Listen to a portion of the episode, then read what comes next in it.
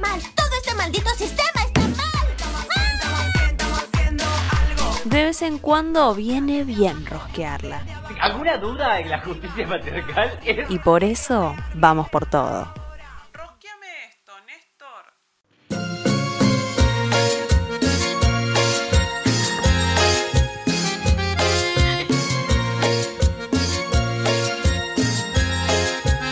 El momento poco serio del programa, me encanta. Sí. ¿Cómo estás, Ayito? Bienvenido. Oli, ¿cómo andan?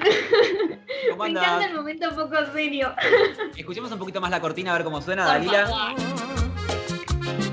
Ese amor entre mujeres está mal, Dios ha querido. Que a las dos no les importa nada,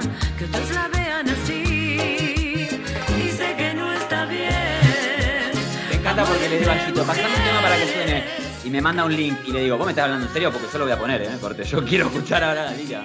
¿Cómo estás, Es que a mí me lleva a mi adolescencia, Oh. chiques. ¿Qué les digo? ¿Qué, les, qué decirles? Encima es con Leo Mattioli, más lindo todavía. Ay, ¿saben qué? ¿Cómo andás, compa? Estaba escuchándoles eh, el tema de la, mm, del conversatorio, el conservatorio, decía Coy. Eh, sí, sí, sí. No, ese conversatorio estuvo alucinante.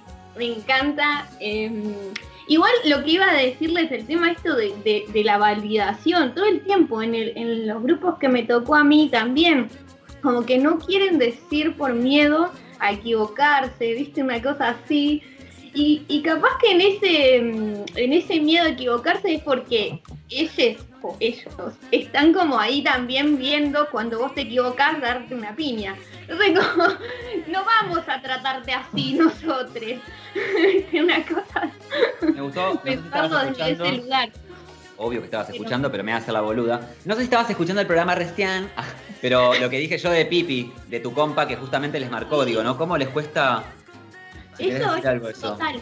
Sí, sí, sí, porque bueno, cuando hablamos, se habla siempre en términos sociales y, de, mm, de la lucha que es en grupo, ¿no? Porque me pasa a mí, pero eso se repliega y se replica en un montón de personas con las mismas características. Bueno, pero siempre hablando desde la primera persona, no, no, porque yo esto, lo otro, o porque yo dije, no, no, el grupo pensó, el grupo, qué sé yo, tomó nota, de hecho había dos chicas que tomaron nota. Bueno, esas cosas que en el cotidiano las vemos, yo al menos la- las distingo. Y que son ahí los micromachismos también que hablábamos ese, ese día. Estuvo muy bueno el, el taller, sí, an- anótense. bueno, ahí les traje una amigui. Ay, Hoy- bueno, El, Eh, grupo, ¿querés que haga- el grupo de les discas. Amo porque ya tengo presentación. Yo voy a hacer la presentación oficial, así que vamos a darle paso a la entrevista del día de hoy, bien dicha. Igual más que entrevista es un diálogo que vamos a tener porque lo- ya lo han armado, pero tenemos eh, en comunicación hoy, por primera vez en Vamos por Todo, a Julia Rizzo. Ella es locutora. eh, actriz y estudiante de profesorado de teatro y es creadora del podcast Lesotres. Bienvenida Julia Rizzo a Vamos por Todo. Hola, ¿cómo están? Gracias. Bien, ¿cómo ¿Todo estás? bien? Bien, todo bien. Acá escuchándoles atentamente y bueno, muy contenta de estar. Y me escapé de una clase para venir. Así que ténganlo en cuenta. ¿Estamos con poco Todo- tiempo? Todo culpa de Allito. No, no, para nada. No, ya me escapé, ya está. Y lo, y lo bien que hice. Qué bien. ¿Qué nos trajeron para hoy? Aguante. no, igualmente rosqueando con lo que venían diciendo, etcétera. eh, esto me, me gustó la pregunta que tiraste, Marica, la de cuál es el primer privilegio que vemos romper. Te juro que me Ojo. puse a pensar, ¿eh? Ojo tipo, que ¿cuál será? no me cagues la columna, ¿eh? No, no, no, no, jamás en la vida. Jamás en la vida, amiga.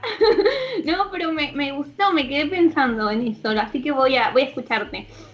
Pero bueno, no- nosotros acá con Julia pensamos como somos, eh, les dos somos discas, eh, para que la gente sepa, ¿no? Porque somos como pequeños monstruitos que salimos de por ahí eh, y nos dan voz ahora. Pero bueno, un poco pensando eh, en el deseo y en el goce en general, pero bueno, yo pensando también en tema de reeducar ese deseo y ese goce, porque al aparecer diferentes cuerpos, cuerpas, creo que hay que reeducarlo, me parece. Ya ve- creo que es una deuda que nos tenemos hace rato, pero bueno, podríamos pensar en eso.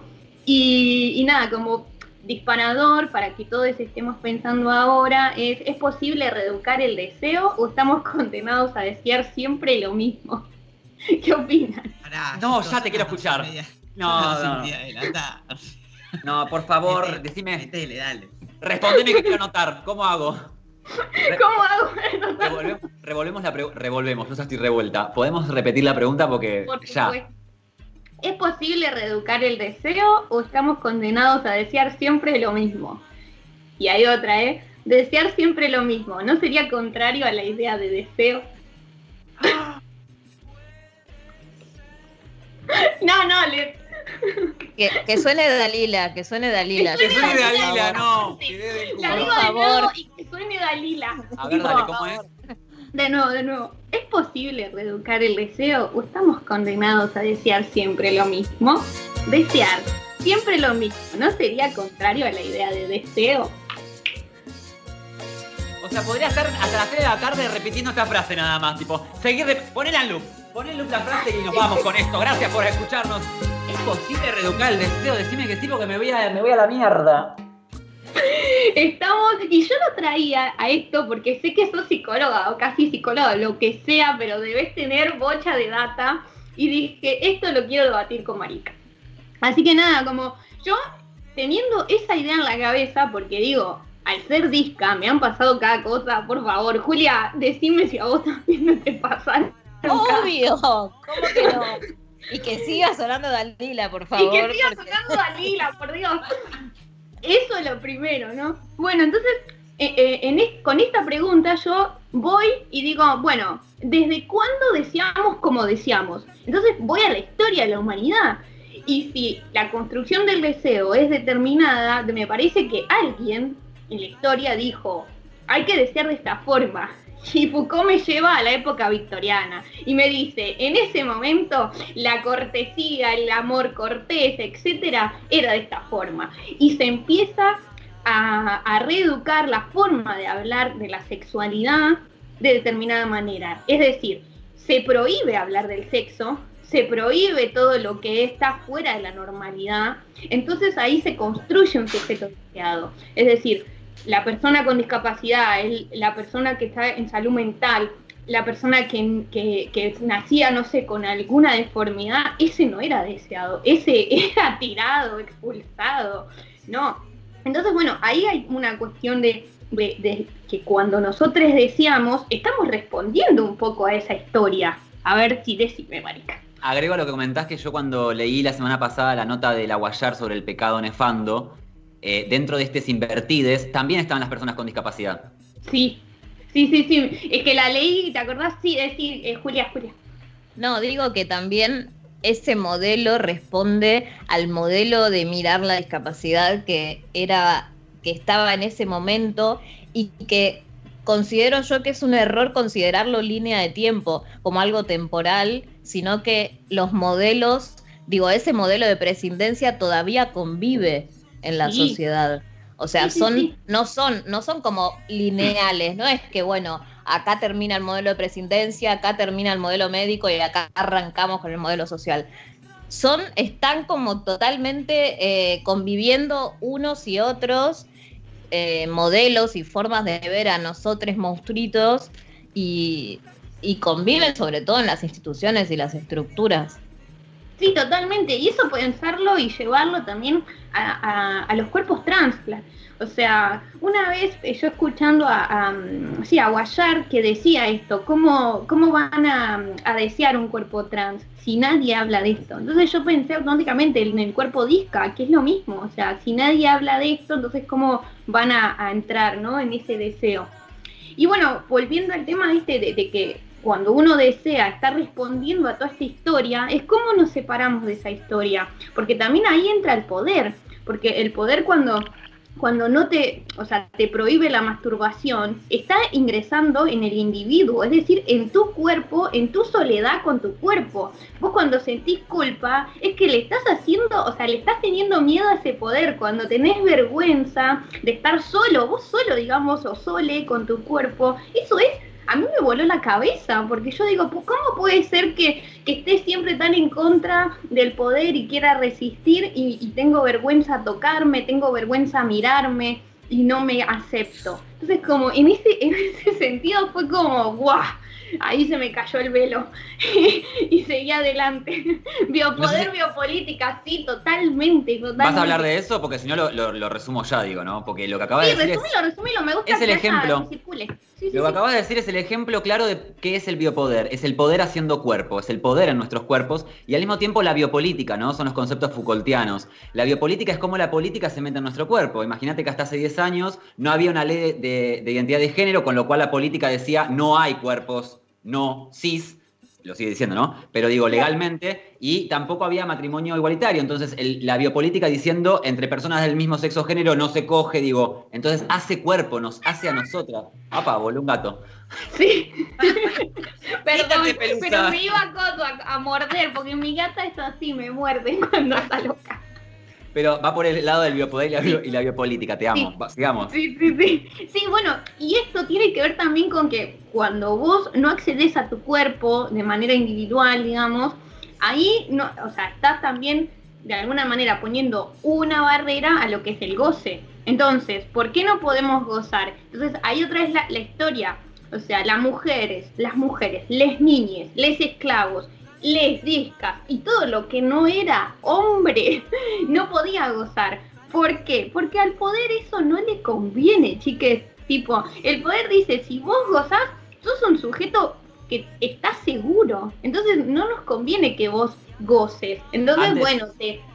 En la Sí, Grecia antigua, digo, cuando no existía la palabra homosexual y tampoco existía como tal la práctica homosexual, los griegos, que no solamente accedían a la polis por ser cisvarones, sino que además al deseo y al goce. Las cismujeres no eran dignas de dar placer a algo tan importante como un chongo, perdón, chongo racista. Entonces, las personas más importantes de la polis, aparte de leerse como heterosexuales porque tenían a una esclava sexual a la que se cogían y le hacían pibes, tenían a los, a los chabones más pijones de, de la, de la Grecia que les penetraban y les estimulaban la próstata. ¿Dónde está eso? En toda la historia, en todos los jarrones, en todos los dibujos. Y no- eso no hacía sexualidad, no hacía hetero u homo. Eh, Claro. Hacía, obviamente, eh, el dominio del poder de la cismasculinidad que decía, nos cogemos entre nosotros, digo, seguían dominando todo, ¿no? Sí, sí, obvio. Siempre ellos accediendo al poder, manejando el poder. Bueno, e- en eso básicamente es como un poco de esto, que es el goce. Entonces, cuando nosotros no accedemos al goce, estamos un poco accediendo y respondiendo a toda esa historia, ya sea historia como universal o historia, no sé, occidental, por así decirle, porque tampoco es que es todo el mundo. Y aparte que Foucault, hay que pensar en que él toma un sujeto eh, europeo y estadounidense, y latinoamericano no toma. Sí, sí, sí. Totalmente. Entonces, bueno, ahí también está el. Coy, puedes hablar si querés, ¿eh?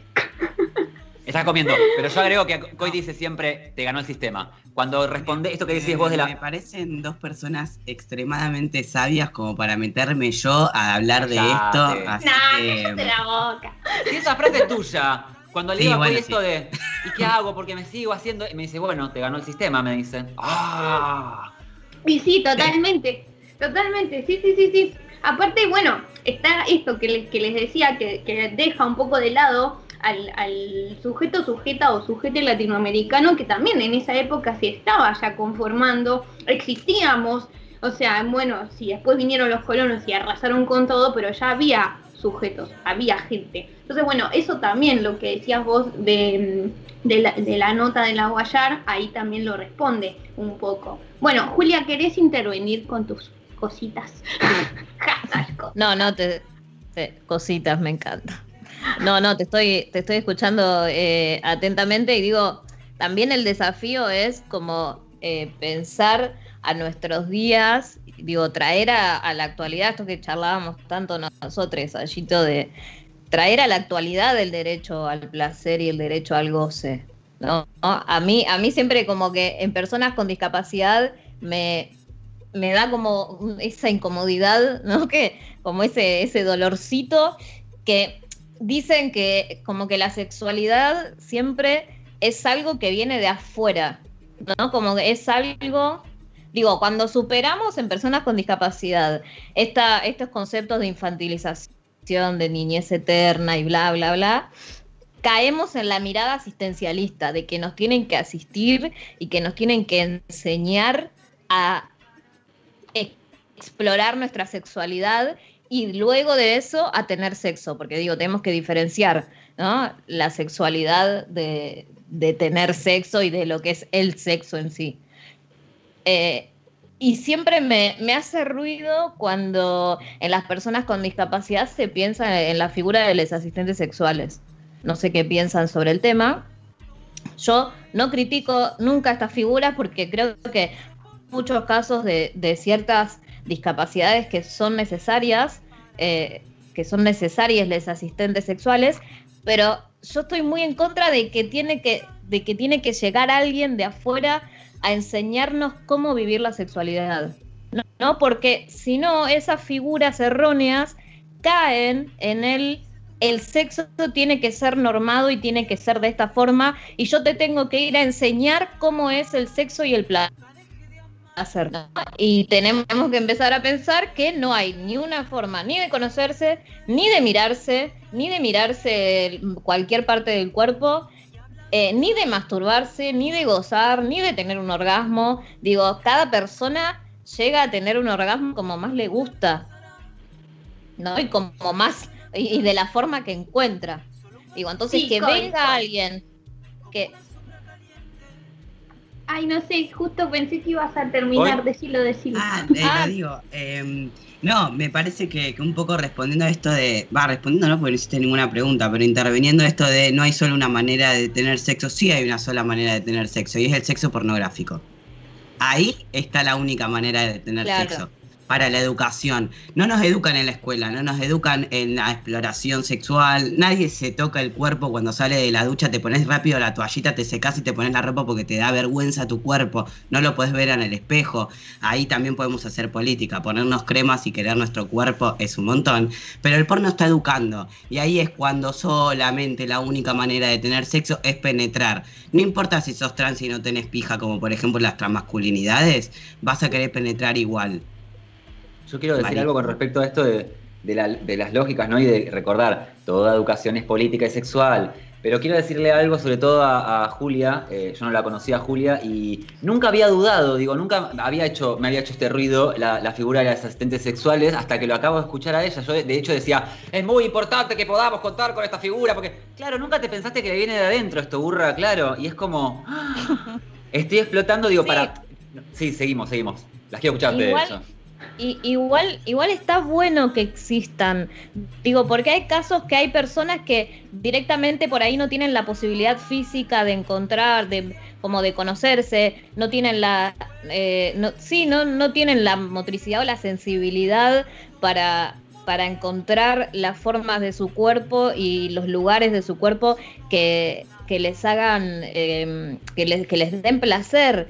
Pero digo, como dice Claro, o herramientas de socialización, tal cual, como no tienen posibilidades de encontrarse con otra persona si empezamos a pensar en el encuentro sexual con otros, ¿no? Es como otra, otro avance tam- también, y sobre todo eh, en personas con discapacidad que, bueno, ya Allito y yo les podemos contar experiencias, pero lo podemos dejar para, lo podemos dejar para otro, lo podemos dejar para No, otro día. eh, Julia, estaba pensando en esta, en esta escena que vos me, me comentabas para pensar esto de la asistencia, de cómo las madres muchas veces están con sus hijos y no pueden dejarlo y como que no hay tampoco intimidad desde la madre con otra persona y eh, la persona con discapacidad. ¿No querés comentar? Antes puedo decir algo, Sí. porque, o sea, no soy una persona con discapacidad, pero como persona que ha trabajado, como persona, dice, como acompañante terapéutica, digo, he trabajado muchísimo este tema y quiero hablar algo que es las madres y los padres de personas con Mm. discapacidad. Yo sé que lo que voy a decir va a hacer que la gente empatice con esas madres y padres. Bueno, entiendan que hay una vida después. Porque está bien, empaticemos con esa gente, pero empaticemos con las personas que están dominando, controlando. Y a, los, ma- a las madres y a los padres, sobre todo a las madres, porque los padres se borran siempre, es así, las cuidadoras son las feminidades, les da mucho miedo, tienen miedo de que sean abusadas, y esto es justamente lo que desexualiza a las personas. Les infantilizan para protegerlas y en realidad no lo están protegiendo, digo. Porque para proteger una infancia tenés que politizar la ESI, cuidar los espacios en donde está, poder hablarle sobre su propio cuerpo, digo, básicamente todo eso, pero en, ese, en esa gran mentira de cuidado es donde se desexualiza, se desubjetiviza y se infantiliza al, al eterno, son eternos ángeles. ¿Qué? No. Bueno, es, es interesante lo que decís porque también siguiendo un poco con la, con la línea que decía Coy recién, eh, es interesante pensar cómo a veces el porno mainstream termina siendo como eh, el único, eh, la única vía de educación que reciben.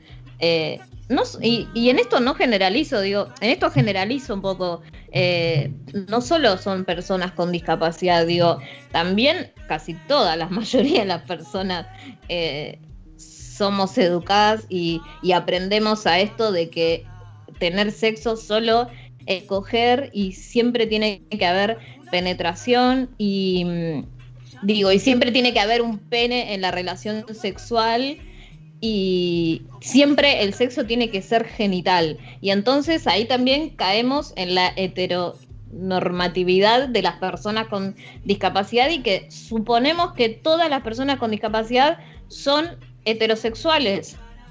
Y un poco en esta línea también que, em, que decías recién hablando de, de esto de los eternos ángeles, yo mm, eh, hablaba sobre, sobre mm, un video que anda circulando en redes sociales que me da mucha gracia, debo decir, que eh, habla de que las personas con discapacidad como que pueden descubrir el sexo a través de caricias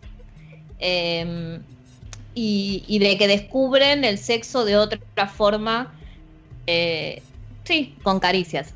Entiendo que somos un montón de, de piel, somos seres humanos con un montón de piel para ser recorrida y que puede llegar a ser re placentero, pero digo, tampoco me parece que tenemos que caer en la estigmatización de que las personas con discapacidad no podemos eh, no podemos gozar y coger de otras Claro. formas. Aparte Digo, como... también Está en el mismo mundo que todo el mundo, digo. A todos lamentablemente nos manipula de la misma forma el deseo, porque cuando yo te habla del biopoder, también estamos hablando de Tinelli, Showmatch, todo eso en nuestra cabeza, las publicidades, el porno industrial, la historia de la maestra que se casa con el profesor de y toda esa pelotudez hetero. No es que las personas con discapacidad viven en otro planeta y tienen otro deseo diferente porque son seres especiales. O sea, eh, vivimos todos en. O sea, eh, eh, el, el negre es racista, el gordo es gordodiante, la, la marica es homodiante, la traba es transodiante. Vivimos en este mundo horrible. Entonces, eso de decir, las personas. con- ¿qué- ¿De qué estás hablando? ¿Qué es un sector, Pero un sector además- aparte? Pero además, digo, hay, hay corrientes y hay formas de, de ver el mundo, como por ejemplo es el Tantra, que eh, me interesa muchísimo abordarlo desde esa forma.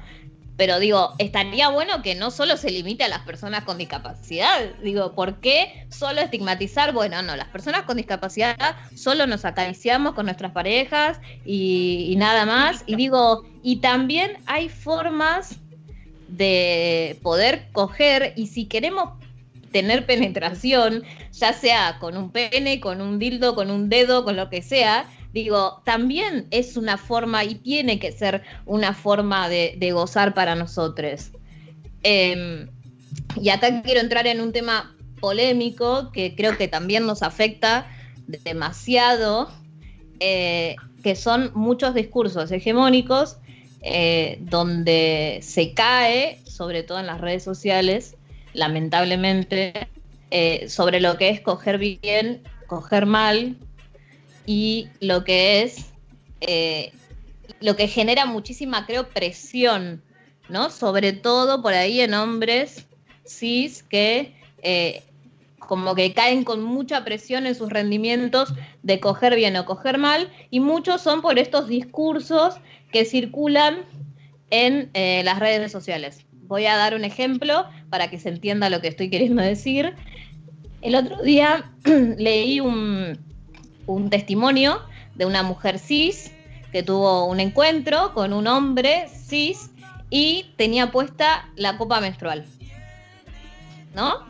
Y que el chabón, eh, en ese momento, en su relación, digo, esto lo publicó en una red social, ¿eh?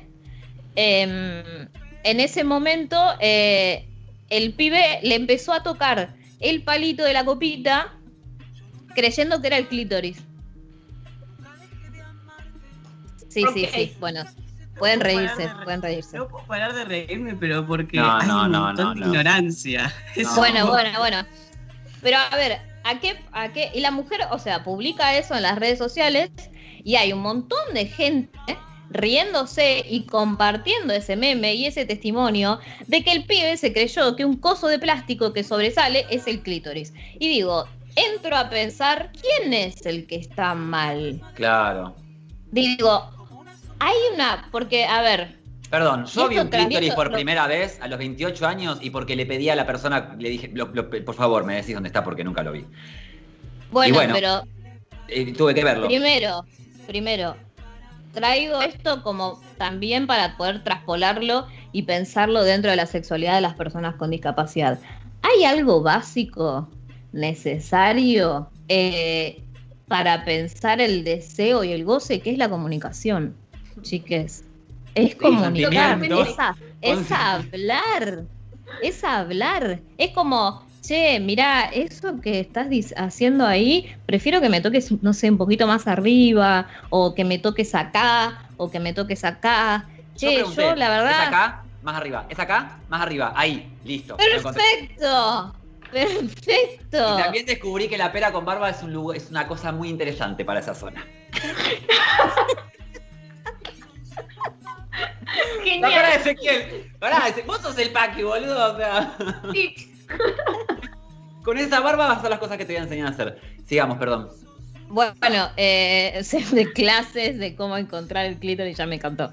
Eh, Sí, aguante. Bueno, entonces, entonces digo, tenemos que pensar como un ejercicio básico de pensar el deseo y el goce, que es la comunicación, es hablar, es decir, che, esto no me gusta. Y el que no sabe dónde está el clítoris es porque no le enseñaron, porque no tienen idea, porque hay algo que está ahí faltando que es la anatomía y la sexual y eh, la educación sexual. Digo, Sí, y en esto vuelvo, y en esto vuelvo, Allito, esto que estábamos charlando tanto de no existe un coger bien o un coger mal. Digo, hay que coger como a uno le gusta y como a uno le gusta, va a gozar en la medida que lo pueda comunicar con las posibilidades y con los cuerpos que uno tiene eh, y que una une tiene en ese momento, ¿no? Y entonces, entonces vuelvo como a esto de que alguien venga a enseñarnos a coger. Digo, creo que ahí está el error, porque si una persona con discapacidad, ponele, no sé, no tiene manos y aprende a masturbarse o a tocarse alguna parte del cuerpo que le erotiza y que le calienta, a frotárselo en una frazada o en algo que tiene en su casa, digo, y eso le hace tener un orgasmo, es súper válido. Mm. Entonces, ¿por qué tenemos que estar todo el tiempo eh, compartiendo en las redes sociales esas cuestiones de no, que no le encuentra el clítoris, Bueno. que qué sé yo? No me quiero poner freudiana de 1800, ¿no? Pero básicamente lo que dice Freud. Antes de entrar en, en la cultura y el lenguaje, las niñas somos perversas y polimorfes. ¿Qué quiere decir eso? Que gozamos con todo el cuerpo. Que es lo mismo chupar un dedo, rascarse el pie, eh, tocarse el culo, tocarse la axila, el niño goza. Después, cuando le empiezan a decir, sos nena, sos nene, eso se genitaliza. Nos cagan la fucking vida y voy a decir una cosa. No sé qué tan bueno está hablar de sexo en pandemia porque me parece que me estoy calentando. la estoy escuchando a Jule y estoy como, bueno, me quiero encontrar con alguien. Bueno, Quiero, quiero, chapar. con la frazada. Quiero coger. Soy la, soy la marica. Quiero coger. Soy la marica del video. Abrazada. que va en contra de todo lo que estamos diciendo, pero también es válido no tener ganas de coger y existe gente asexual y grisexual, así que no es una obligatoriedad esta columna en, en cuestiones de que vayan a tener placer o vayan a tener goce sexual. Si no les pinta y son asexuales, grisexuales, demisexuales, eh, nada, está también bien, porque parece que es una norma querer coger y querer No, no, tener sexo. perdón, por eso mismo, eso es lo que visibiliza que es una norma. Que hay personas cis que tuvieron que salir a decir, somos asexuales. Digo, que es lo contrario a las personas con discapacidad. ¿Te das cuenta? Con algunas, digo, porque obvio que hay personas con discapacidad sexuales, más vale, pero digo, la sexuación que se le quita a la persona con discapacidad, la persona cis viene a decir, ojo, existimos. Claro. Sí, es lo que iba a decir un poco. Aparte, Ah, esto del concepto del deseo, ¿no? De las personas con discapacidad que está atravesada. En mi caso, yo lo viví como con una represión. Al no sentirte deseado, eh, o deseada o deseade, ahí como que empezás a reprimir un montón de cosas. Entonces como que decís, bueno, si no puedo acceder a otro cuerpo o a, otra persona, como que medio te quedás quieto en la tuya y, y encima que no podés porque te da vergüenza, culpa, etcétera, explorar tu cuerpo y te convertís en una, no sé, en, en un objeto, ni siquiera en una planta, porque las plantas al menos viven, viven bien afuera con la luminosidad y la fotosíntesis. En cambio, vos te, o sea, yo me convertía como, no sé, en una silla donde no tenía ni- ningún deseo. Y una vez que accedía con alguien, era todo ese deseo hacia esa persona y como que la ahogás. Entonces ahí está el tema de cómo educarnos y, y que, la, y que este poder de la sexualidad y el deseo circule la palabra. Porque cuando, no sé, te, pueden hablar en el colegio o, hablas con una amiga o lo que sea, entonces bueno, ahí es como que vos decís, ah, es por esto. Porque yo lo estoy reprimiendo, porque yo lo estoy como dejando ahí, ah, no sé, en un costado y no le estoy dando bola. Pero también lo que decía Coy es válido por esto de la sexualidad, que yo también medio que la, no sé, la nombro todo el tiempo porque es re contra válido y he tenido eh, más o menos, no sé, algunos vínculos que han sido de esa manera y han sido geniales. Aparte, con Coy tenemos Venus en Géminis. Ah. Nos gusta escuchar gente y, y desear. Marica, vos palabra. Venus en Géminis. Yo tengo Venus en Géminis, cogemos con la cabeza, somos mentales. Pará, pará, porque también tengo luna en Aries, así que somos bastante, bastante por ahí. eh. ¿Qué me estás queriendo Ah. decir vos? ¿Qué me estás queriendo decir hoy? No, bueno, ¿Qué cosa? te voy a decir ¿Qué cosa dice? Venus. En Géminis. Pavada, Qué- pura pavada. qué, qué señor Sifaki, eh. No Sigamos. sabes. Pero bueno, no sé quién iba a decir algo. Creo que Coy o vos, marica. Yo estaba hablando y levantaron la mano. Ah. Que tenemos Venus Bueno. en Géminis, así de estúpida. Ah, eso, que tenemos Venus en Géminis. Bueno, y me gusta. Me gusta este, este tema en ese sentido, como pensar el deseo eh, y, y el goce, no solo en que somos individuos y decimos, ah, nosotros somos libres y elegimos en- a quién desear, porque no, hay todo un aparato sistemático que nos enseña a desear ciertas cosas, así como nos enseñan las pelis, las las canciones, yo tengo hecho una lista de canciones que hablan sobre la histeria, sobre el amor romántico, o sea, como que hay una de Arjona que dice dime que no, es como que te enseña a ser un histérico, a que todo sea como si no, no sé, bla, y nunca se concrete nada, que la otra persona sufra, que uno solo tenga el poder, es como, Dios, me explotó la cabeza. sí, Julia. No, que estaba pensando en respecto, respecto de lo que decía Coy, que mm, digo, acá puntualmente estábamos hablando del deseo como coger y, solo por ahí haciendo foco en esa parte y el goce, pero digo, para las personas con discapacidad también el deseo parte de una forma de la identidad. Digo, y el deseo también es una cuestión de, de identidad y de vivir la sexualidad, entendiendo la sexualidad como un conjunto de cosas, digo, formas de vestirse, formas de autopercibirse, eh, elegir cómo nombrarte, eh, elegir cómo, cómo querés vestirte. Digo, para las personas con discapacidad, muchas veces eso no es ni una opción. ¿No? Porque estás, y como decía Gito, sos un mueble, ni siquiera una planta, porque la planta tiene su proceso de fotosíntesis y probablemente tenga más vida que vos.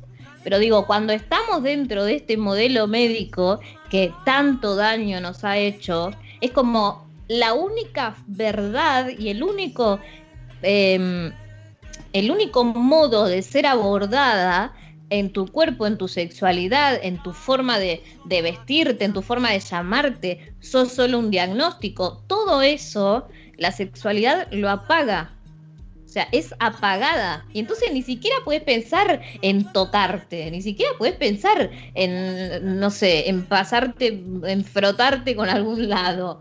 eh, cuando sos chico, chica o chique. No, ni siquiera es una opción válida. Porque Claro, estás tampoco todo te el tiempo. dijeron. Sí, sí, sí, y tampoco te dijeron, tampoco sabés qué es, porque tenés como el cuerpo lleno de energía decís, ¿qué es esto? ¿Dónde lo pongo?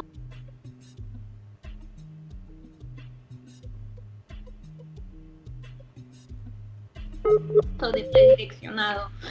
sí, Yo, marica. estoy- yo estaba pensando en esto que venías diciendo, Julia, me despertó, me despertó algo que quiero decirle a todas las personas que nos están escuchando.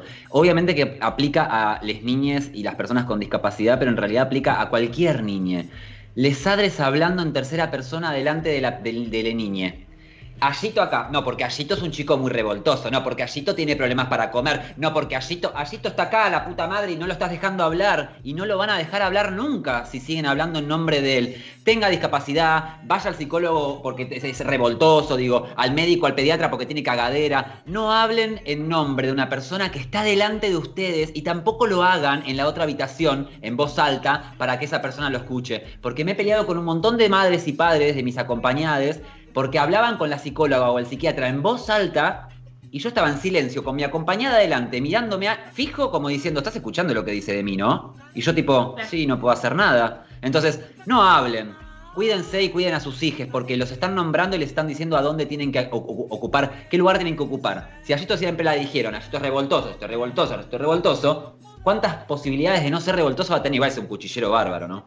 Pero, pero digo, no hablen en tercera persona de las personas que están ahí. Denles la voz. Sí, totalmente. Eh, Coy, ¿querías decir algo?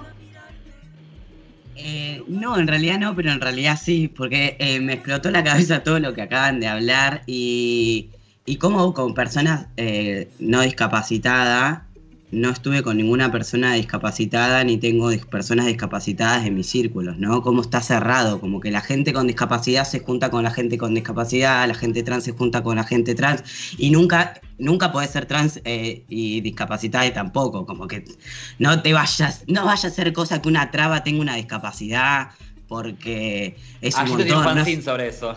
No, se nos es imaginario, se nos es imaginario. Entonces, ¿cómo está tan invisibilizado todo que son, eh, están encasilladas todas las identidades que no son heterosexuales, cis y eh, nada, con, qué sé yo, no sé. Eh, me estaban explotando en la cabeza, gracias por venir. No sé, quiero que vuelvan siempre. Sí, Ay, quedan 10 queremos volver, minutos. Julia, querés Ya sé, pero quiero que vuelvan siempre. Paren que faltan 10 Sí, minutos, sí, siga. Ya sé, No, no. yo no despedí a nadie, yo solamente abrí mi corazón. Pero digo, no, No. tienen ganas de rosquear esto, pero la etiqueta Monstri, monstruo también, allí te hablé un montón al respecto de esa rosca, porque también te, te dicen no usarla y es como, que no la voy a usar? Sí, totalmente, el, el, el híbrido, el híbrido. Bueno, y yo te, eh, o sea, tengo un fanzine que digo un poco esto del híbrido o el monstruo en cuanto a la corporalidad y también en cuanto a la identidad. Eh, y, nada, eso de, por ejemplo, ser pobre y haber accedido a determinados derechos, por ejemplo, tener un título universitario, para mí es un derecho transitado. Entonces, bueno, yo nunca voy a dejar de ser ese pobre porque, o sea, está ahí, o sea, mi infancia y casi adolescencia siempre fue ahí, de hecho ahora tampoco es que soy millonario, solamente la gran diferencia es que puedo llegar a leer ciertas cosas y acceder a cierta información, nada más, la gran diferencia es esa, pero el híbrido está siempre y por eso pensar en esos términos me parece que están buenos para poder seguir eh, construyendo otras realidades, sí. Coy. Marica, no, perdón, es que Marica eh, fue, fue al baño y dijo baño y, y volvió en menos de dos segundos. Pero Me pillé la mano. Bueno, gente, son las 3 de la tarde, no pidan más que esto. Y me acabo de tocar no. la cara. Peor. No, Dios. ¿Qué tanto? Eh, qué cosa asquerosa acaba de pasar. Pero pensar, ¿no? Como, como, la, como la discapacidad eh, no puede acceder, ¿no? A saber sobre sexualidad, a saber sobre identidad de género, a saber sobre que hay otras maneras de ser y de transitar la vida. Porque y, y nosotros tampoco tenemos acceso a saber cómo la, la transita una discapacidad, ¿no? Como que no, no son mundos que se están complementando. Por eso me encanta que, que podamos tener estos tipos de rosca y plantear esta, esta pregunta. Que vos, que me acabo de, de anotar, que es desear siempre lo mismo no es contraer el deseo mismo o algo así, porque llegué tarde a la anotada. eh, me acaba de explotar la cabeza, porque ¿a quién deseamos? ¿O nos impusieron el deseo de nuestra pareja? ¿O nos impusieron el deseo del imaginario a la hora de tocarnos? ¿A quién estamos imaginando? ¿Qué voz estamos imaginando? ¿Qué cuerpo estamos imaginando en, esa, en ese juego? ¿No? Y, mm, y yo lo declaro acá, nunca, nunca imaginé una discapacidad en ese, en ese imaginario. Y ahora que lo, lo puedo plantear en mi cabeza es como, bueno, me quiero meter en este juego. No, no un juego porque son objetos para jugar, sino en el juego de decir, hay otras maneras de tener relaciones sexuales y de vivir la sexualidad que no sea la heteronormada, cis y binaria. Tipo, Claro. me quiero ir de eso. Así Claro, que esa nada. sería la idea. Sí, sí, sí, de reeducar el deseo. Es como, bueno, si yo me doy cuenta que estoy deseando siempre a lo mismo, bueno, me parece que falta algo ahí. ¿Qué querías decir, Julia? No, que también pienso en esto de que estamos hablando del rol del deseo. Y digo, también es muy interesante pensar eh, en la persona que tiene, que, que cumple el rol de cuidado de la persona con discapacidad, ¿no? Porque a mí me pasó, digo, yo, yo nací con discapacidad. Entonces, yo nací con discapacidad, entonces mi vieja dejó de laburar para, por ejemplo, ¿no? Como que lo, lo, lo tra- lo traigo a mi historia personal porque me parece como bastante revelador. Digo, hay que pensar también cómo las madres, porque digo, generalmente son las madres las que nos cuidan y las que están todo el tiempo como eh, transitando ese rol de cuidado, cómo postergan su propia sexualidad por porque tienen un hijo con discapacidad. Entonces, digo, es interesante pensar la sexualidad de la persona con discapacidad postergada, porque a su vez el rol de el, el que ejerce ese rol de cuidado y que es la persona más cercana también la tiene postergada. Entonces, ¿cómo se la va a enseñar? Si el rol de si el rol de cuidado, eh, o sea, si la mamá de ese chique con discapacidad tiene duerme a veces en la misma cama que el pibe que la piba o que le pibi porque no sé, no se puede, porque tiene miedo, porque no se puede quedar sole o lo que sea. Como, entonces, ¿qué, qué vamos a pensar en términos de identidad si comparten el mismo cuarto, comparten la misma cama, están 24 horas juntos, ese pibi está 24 horas acompañado, o sea, no, ha- no tiene momentos de estar sole. Entonces, digo, esas cuestiones también son interesantes pensarlas desde el rol de cuidado, desde la persona que está todo el tiempo al lado nuestro. Y cómo nuestras madres eh, encarnan ese rol de cuidado y dejan su vida por nosotros. Eh, o sea, mi mamá volvió a laburar a lo, cuando yo tenía 10, 15, 16 años, porque más o menos ya estaba como bastante, era bastante independiente. Eh, pero digo, retomó un poco su vida eh, 15 años después de que yo naciera. Y es como, ¿qué hizo esos 15 años de su vida? Bueno, andaba, de, andaba para todos lados conmigo. Porque claro, te- o sea, también ahí nos podemos poner eh, hablar un montón de, de a rosquear un poco sobre medicina y sobre cómo nos tratan eh, los cuerpos a los que tenemos enfermedades raras, poco frecuentes, o como se llame. Eh, pero digo, está que bueno. que vienen diciendo que es justamente la feminización de los cuidados, digo, ¿no? El, el patriarcado funcionando, pero eh, dos cosas con respecto a, a- sobre todo a las madres, ¿no? Algo que vivo mucho en, en- en- en estos años de trabajar con, con, con acompañades. Eh, es polémico lo que voy a decir, pero no sabría cómo sostenerlo. Es esto de que a veces esas madres no envejecen, digo, ¿no? Eh, son madres de 70, 80 años que parecen de 50 y tiene que ver con la presión de que tienen que seguir con vida porque si no, y es fuertísimo porque al mismo tiempo, así como hablamos de las etiquetas diagnóstico, discapacitada, la, etiqueta diagnóstico autismo, digo, también hay etiqueta no diagnóstico, pero sí simbólica, de madres que vienen a consultorio y te dicen, se presentan así, ¿eh? Yo soy mamá de un chico con discapacidad. ¿Eso es lo que sos? ¿No te llamás eh, Mariana? ¿No te gusta la música? ¿No, ¿No te gusta el deporte? No. Todo lo que soy es la mamá de un chico con discapacidad. Y así se nombran y así viven. Y también hay que hablar de eso, porque es, es justamente. A veces cuando decís que les padres violentan, les padres se enojan y te dicen, no, si yo a mi hijo lo amo. No, bueno, bueno, pero ¿qué amor? ¿El amor cortés, el amor romántico, este amor del que estamos hablando? Escucha a tu hija, porque también tiene que ver con que te puedas escuchar a vos y que puedas decir, no me banco más a mi hija. Y claro que no te lo vas a bancar más. Por eso tenemos que socializar los cuidados. Digo, me fui para ese tema, pero va por Sí, ahí. sí, sí, sí, totalmente. Bueno, yo voy a hablar en nombre de madres ausentes. Pues yo no tuve madre, eh, o, la, o la mía estuvo ausente, y a los 15 años, cuando eh, la mamá de Julia la dejó, se fue a vivir, yo la, la fui a denunciar por violencia. Así que bueno, nada, yo, yo estoy de ese lado de la vereda. Y a mí me gusta como poner en polémica también el, rol de madre, las maternidades, hasta qué punto, porque esto que decís vos, Marica, de quererlo, de, situar el tema del amor, a veces eso aplasta también a la otra persona y, y la perjudica. Entonces, bueno, eso, ¿qué es el amor? Oh, temazo, en cuanto a la maternidad y a los cuidados. Eh, si es acompañar o es sobreproteger. Eh, así que bueno, y un poco para, para cerrar lo que yo quería decir y, y que venía pensando, leo esto que dice, el poder, como habíamos hablado, dice, va moderando nuestro deseo en función del moderador. Todo tiene un fin económico y social. A nadie le conviene que los discas o la otredad tenga un goce, porque se siente seguro y las estructuras comienzan a caerse, y el poder comenzaría a ser otro. Por eso se crean los dispositivos de sexualidad que controlan el deseo, el goce, etc. Para terminar, quiero volver a preguntar, ¿podemos pensar en reeducar nuestro deseo? Para mí es en el momento de la autenticidad, que es en el momento cuando te das cuenta de lo que está pasando y que vos estás deseando algo que viene ya en un dispositivo predeterminado. Y lo que hicieron además con tu cuerpo. No hay recetas, simplemente como dice Esther Díaz, hay mapas y hay redes donde podemos refugiarnos. Nada más. Hoy, Eh, Eh, no, me, me, me acaba de explotar la cabeza. no, no.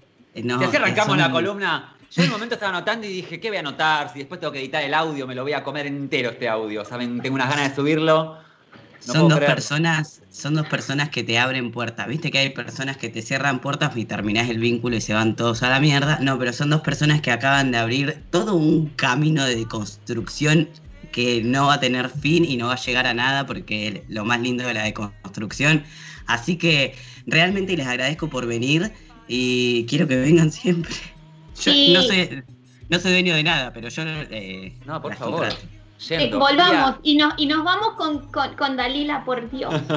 Poné, poné un Por temita de, favor. poné el temita de Lea al palo y Juli para, para ir cerrando, pero de vuelta. No te despidas porque de verdad somos explotadoras y te vamos a volver a hacer faltar a clase, pero unas palabras para esta columna, ir cerrando nomás. Eh, me da mucho placer, hablando del placer y del goce, hablar sobre placer y sobre goce y sobre todo faltar a una clase tan horrible como tenía hoy. Espero que mis profes nunca escuchen esta columna y que mm, creo que las personas con discapacidad y a su vez las personas que tenemos alrededor y toda la sociedad toda tenemos que empezar a desear eh, y no no por el o sea no por el cuerpo sino como habilitar un deseo genuino eh, y, y bueno y repensar estas intervenciones a nosotros que nos han hecho tanto daño no sé estoy como emocionada Yo para, para, cer- para cerrar esta, esta columna también de vuelta. No sé qué me pasa que me pongo freudiana y en realidad lo, lo, re, lo rebardeo a Freud, pero digo, justamente la sexualidad no es solo genital y hablando un poquito de Venus en Géminis, el placer de hablar, el placer de pensar así colectivamente, de, de re- repensar las estructuras, de cuestionar, esto también es placer sexual y no genital. Así que agradecer por eso, agradecer por el tiempo y agradecerte que faltaste a clases. Espero que volvamos a, contar con tu, con tu presencia. Quiero agradecerle a Gito por haberte traído y, y comentarle a quienes están escuchando que pasaba por Vamos por Todo Julia Rizzo. Ella es locutora, actriz, estudiante del profesorado de teatro. Es creadora del podcast Lesotres. Vayan a escuchar. Ahora vamos a compartir el, el link. Nos vamos a ir escuchando un temita de Cami Woz, Funeral. Obvio. Y a todo el equipo de Vamos por Todo, podés escucharles todos los martes y jueves de 14 a 17 horas por www.radiomonk.com.ar. O en cualquier momento les podés buscar en Spotify como Vamos por Todo. Yo también los escucho siempre. Por todo.